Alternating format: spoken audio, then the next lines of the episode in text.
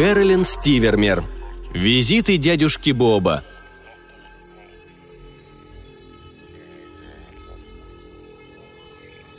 Впервые мы узнали о появлении дядюшки Боба, когда Дэнни Отто наотрез отказался выполнять синтаксический разбор предложения. Предложение было уже наготове, аккуратно выведено вдоль верхнего края классной доски. А предложение такое «Куй железо, пока горячо». Вызванный мисс Лилигран, Дэнни Отто вышел к доске, взял предложенный учительницей кусок мела и даже до доски им дотронулся, как раз под таким углом, что она скрипнула – а потом положил мел обратно в желобок и отступил от доски. «Не могу. Дядюшке Бобу это не нравится». Это мисс Лилигран за уважительную причину не посчитала. «Дэнни, разбирай предложение». «Не буду».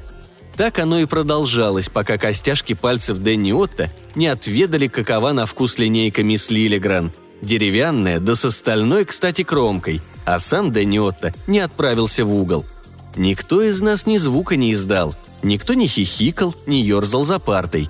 Все знали, когда стоишь в углу, самое худшее, если над тобой смеются. А смеяться над Дэнни Отто никому не хотелось. Конечно, откровенное непослушание за ним водилось и раньше, но так упрямствовать без видимых причин – это на него было совсем не похоже. Вот мы и решили. Наверное, простуду какую подхватил или заболел еще чем-то, не таким очевидным. Ну не отказываются же люди разбирать предложение просто так, за здорово живешь. Смысла нет. Разбирать предложение про ковку железа мисс Лилигран вызвала Шерли Торсон, а после мы по очереди расправились еще с несколькими. Мисс Лилигран читала их вслух. Для младших ребят простые, для нас старших. Настоящие головоломки, без дураков. Наконец, рассудив, что времени прошло достаточно, мисс Лилигран велела Дэнни Отто выйти из угла – Пожалуй, следующее предложение как раз для тебя. Кто любит наставление, тот любит знание, а кто ненавидит обличение, тот невежда. Фраза была взята из Библии, так что пришлось Дэнни Отто попробовать. Потянулся он за мелом, но мел вдруг с громким стуком откатился прочь. И не только большой кусок. Три-четыре огрызка и палочка цветного мела тоже. Так и затарахтели в тишине класса, будто град по витринному стеклу – «Вот видите, я же вам говорил», – буркнул Дэнни Отто, подняв взгляд на мисс Лилигран. «Дядюшка Боб не дает». Мисс Лилигран уставилась на мел так, точно змею увидела, однако голос ее даже не дрогнул. «Повторяю предложение. Ну как я буду его разбирать, если дядюшка Боб мел взять не дает?» Дэнни Отто снова потянулся за мелом, но и на этот раз ничего у него не вышло – Голубая палочка мела метнулась в сторону так резко, что выпала из желобка, ударилась о пол и раскололась напополам. Дэнни Отто оглянулся на мисс Лилигран. Похоже, проделки мела его слегка напугали, но самой страшной опасности он ожидал от нее. Никто из нас не мог понять, как Дэнни Отто устроил такой фокус. Все замерли, вытаращив глаза, и с нетерпением ждали, чем кончится этот поединок воль. Почувствовав, что далее испепелять Дэнни Отто взглядом бессмысленно, мисс Лилигран отперла свой стол и вынула из ящика коробку с мелом. «Можешь взять новый мел, Дэнни, а я прочту предложение еще раз». Но сняв с коробки крышку, мисс Лилигран обнаружила, что мела внутри нет. Одна только меловая пыль.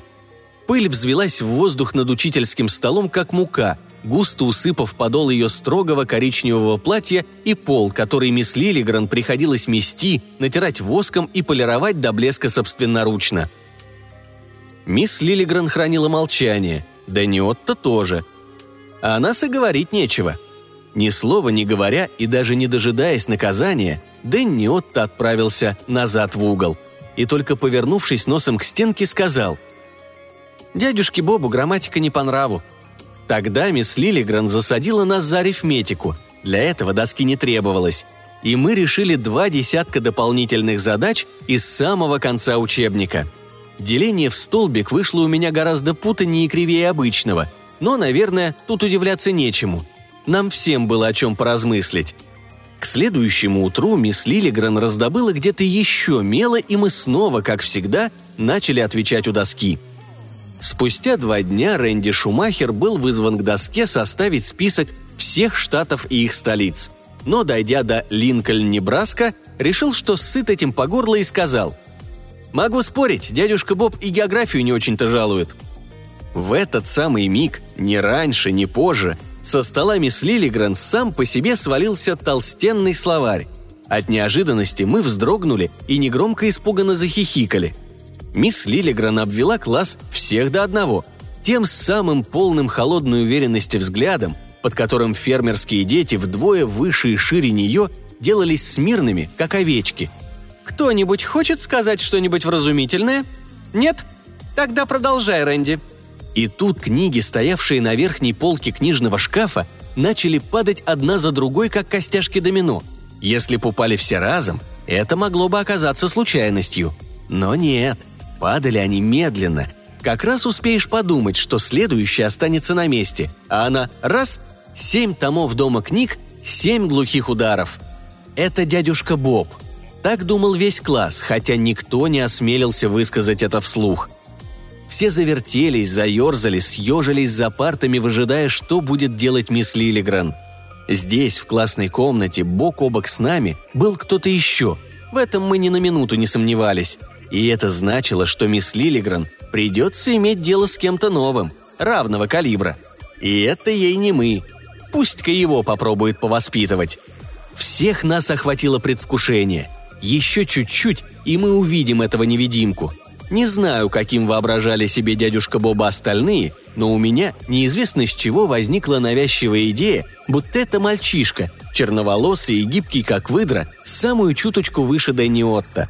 Может, мы и притворялись, что верим во все это, но мисс Лилигран притворялась тоже. Держалась она, как ни в чем не бывало, как будто не замечает ни нашей возни, ни внезапного фырканья, ни сдавленных возгласов изумления. Урок за уроком, день за днем она учила нас, вела занятия, как заведено. И без проделок дядюшки Боба ни одного урока не обходилось. Если ничего не падало на пол, то раздавался сухой деревянный стук, будто бы идущий из стола мисс Лилигран.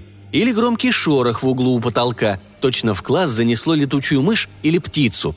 Но мисс Лилигран продолжала притворствовать. Звуки из ниоткуда пропускала мимо ушей – различных пропаж и дверей, не запертых на замок, однако на отрез отказывающихся открываться, словно не замечала. Шли дни, атмосфера сгущалась, напряжение росло. С каждым стуком добряком дядюшка Боб становился для нас все реальнее и реальнее. В энциклопедии не хватает страницы. Это дядюшка Боб вырвал. Шерон Минш нашла в сэндвиче с колбасой из коробки для завтраков прямо под оберткой из вощенной бумаги полдюжины жирных лесных клопов? Всем ясно, как они там оказались. К тому времени, как в классе сломалась мазутная печь и стало так холодно, что пар изо ртов повалил, в дядюшку Боба твердо верили все до одного. Если мазутная печь отказывает приятным солнечным днем ранней осени, в этом ничего страшного нет. Но осень проходит глазом, моргнуть не успеешь. Вот на юг улетели грачи, за ними утки, за ними канадские гуси – Высокое голубое небо посерело, отяжелело, прижалось к земле. Начались дожди, под ногами зачавкала грязь. Ветер оборвал листья с деревьев. Оранжевые картонные тыквы уступили место золотисто-коричневым картонным индейкам.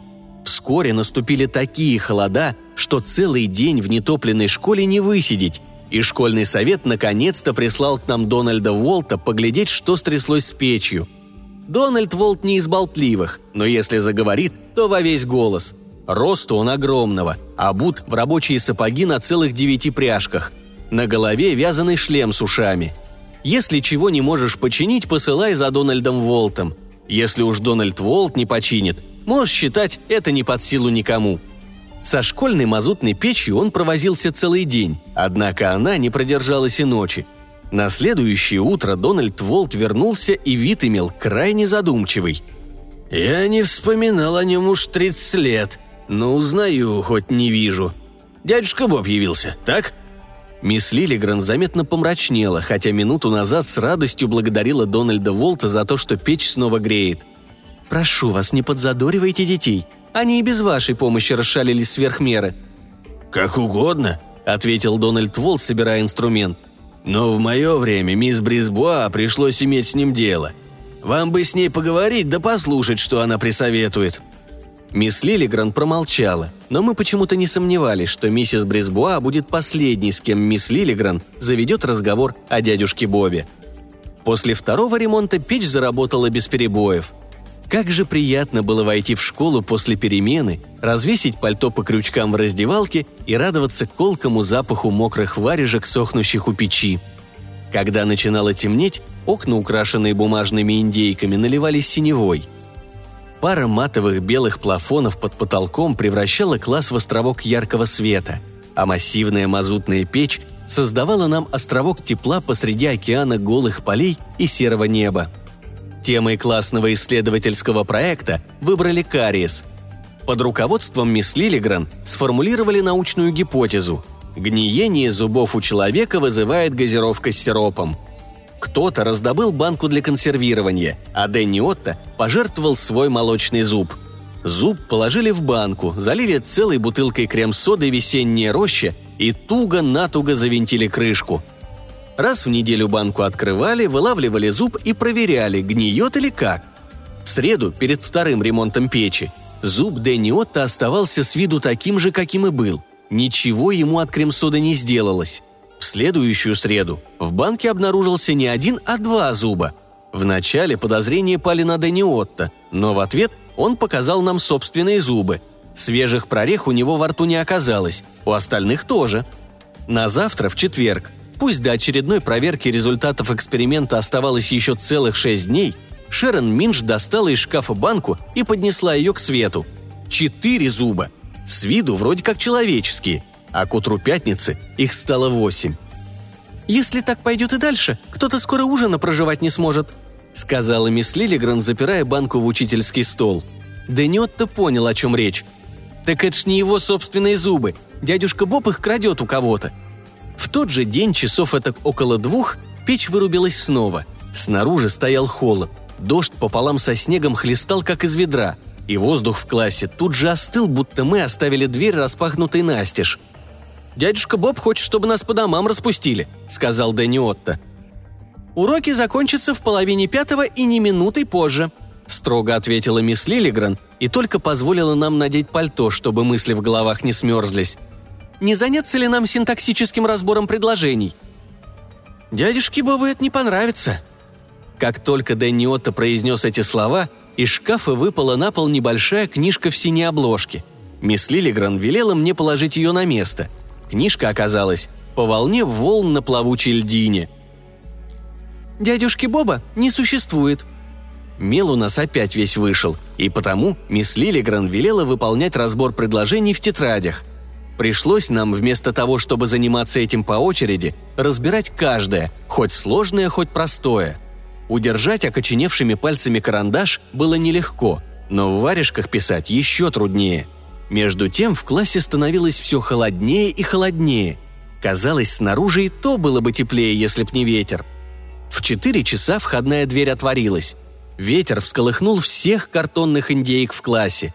Мы подняли головы и обернулись, радуясь поводу отвлечься и в то же время опасаясь, что это дядюшка Боб решил заморозить нас окончательно. Но в раздевалке раздались шаги, и в класс вошел Дональд Волт. В теплом пальто, огромный как сарай – Рядом с ним шла маленькая старушка, в чистых сапогах, закутанная в старую шубу и ярко-голубую шерстяную шаль. «Взглянул на ваш дымоход», — сказал Дональд Волт. «Вижу, печь опять отказала. Вот и привел миссис Брисбуа. Она вам все наладит». Мисс Лилигран представилась миссис Брисбуа и велела нам по очереди встать и тоже представиться, как полагается по правилам этикета — Многие из нас миссис Брисбуа уже знали, а кто не знал, непременно о ней слышали. Когда-то ее сыновья тоже учились здесь, в нашей деревенской школе, и били все мыслимые рекорды по части хулиганства до озорства. А когда выросли, пошли служить военно-воздушные силы США. Что они там совершили, никто точно не знал, но одного из них наградили медалью. Но миссис Брисбуа наших церемоний будто бы и не замечала – Пока мы представлялись, она осматривала класс с особым вниманием, приглядываясь к углам под потолком.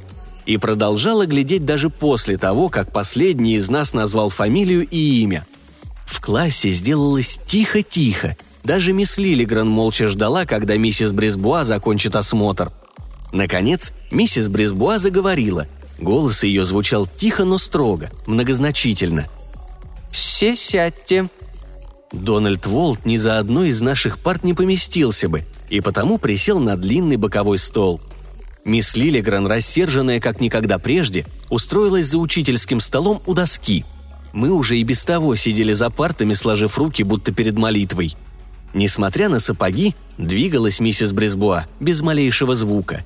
Тихо, как только возможно, она подошла к столу мисс Лилигран и заглянула ей через плечо. «Так, синтаксический разбор предложений. Продолжайте. Диктуйте следующее».